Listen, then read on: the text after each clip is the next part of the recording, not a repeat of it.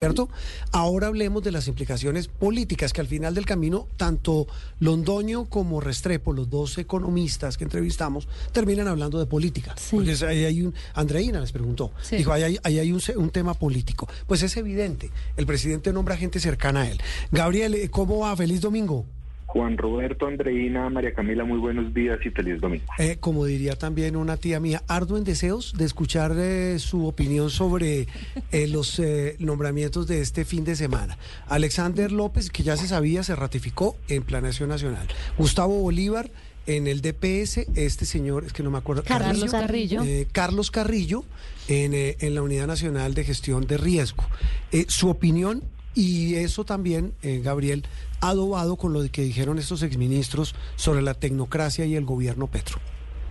Director, necesitaríamos todo un programa No, para... no, no. me la- ¿Usted ya cuánto lleva conmigo, con nosotros? Lleva ya rato. O sea, No, tiene capacidad de síntesis. Titulares.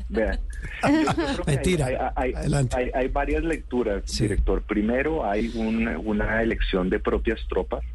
En el caso de Carrillo y de Bolívar, hay que reconocer que son personas que no tienen escándalos de corrupción y van a entrar a manejar entidades con un presupuesto muy grande, estratégico y que va a ser fundamental para ir ambientando la campaña política del 26. Gabriel, me, me- me permite interrumpirlo. Gustavo Bolívar no tiene escándalos de corrupción, pero si el país le enrostra todos los días a ese señor, es que es el señor de la primera línea.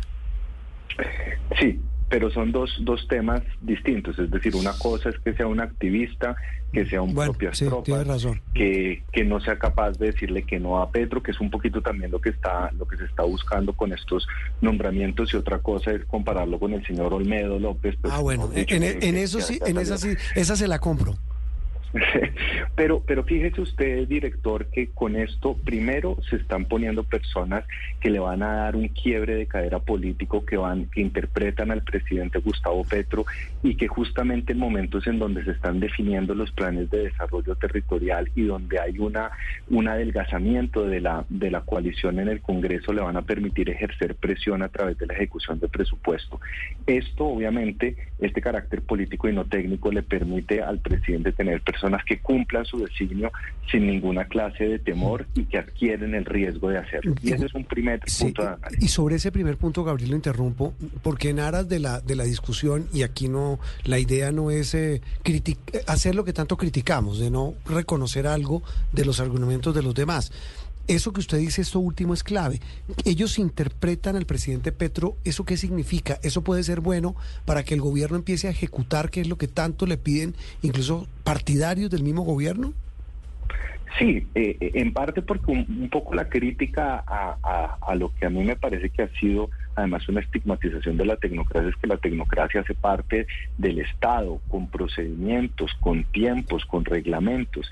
Eh, estos, estas, estas personas que entran van a tener el ímpetu de hacer lo que el presidente les diga, incluso por encima de, de- de- de la asunción de riesgos propios de la función pública y van a tener además una interpretación política de cara a lo que el gobierno necesita para ir ambientando las elecciones, para ir ejerciendo el plan político del presidente y las presiones correspondientes que se van a necesitar para que en el Congreso comiencen a marchar los proyectos. Sí. Pero ahí, director, es, y María Camila y Andreina Sí. es donde viene el segundo punto.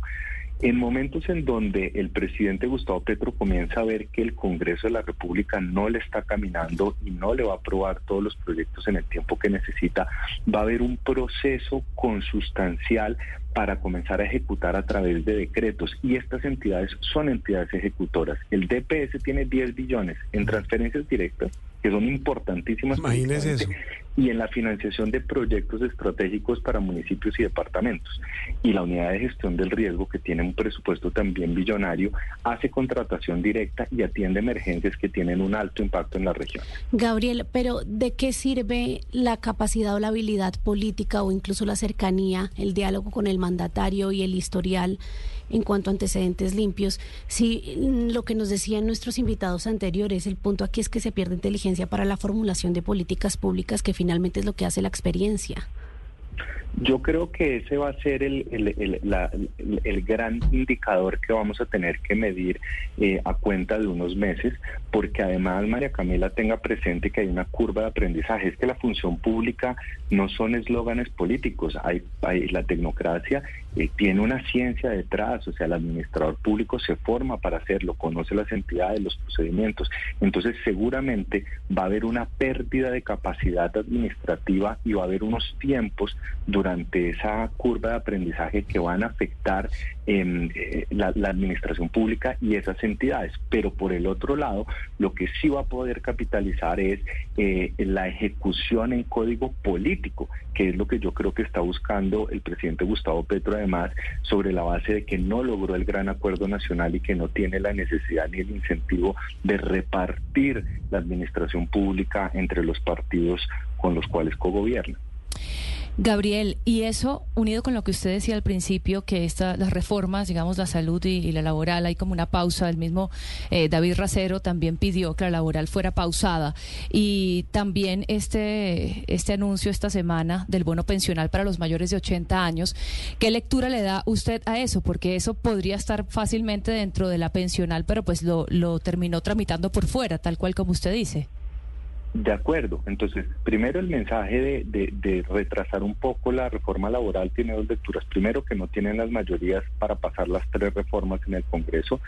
Y lo segundo, que la laboral, a diferencia de la pensional y de la salud, tiene un año más para ser debatida. Mm. La salud y la pensional, si no se aprueban en la totalidad de los debates antes del 20 de junio, son automáticamente archivadas. Entonces hay un poco una urgencia en ese sentido. Pero, y lo pero Gabriel, el presidente dijo el viernes, si no me aprueban la reforma, la saco, pues yo entiendo, la saco por decreto.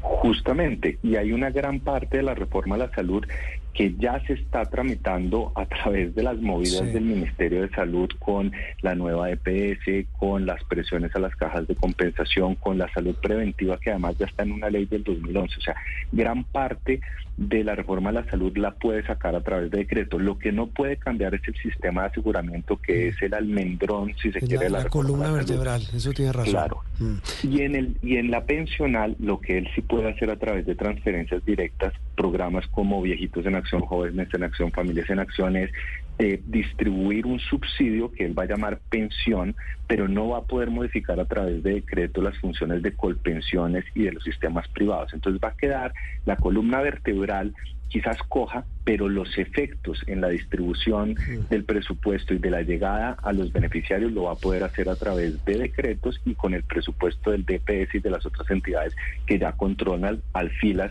alfiles de las propias tropas de Gustavo Petro. Mm, eh, las cuentas claras. Don Gabriel, gracias. Nos vemos mañana en la movida, ¿no? Temprano.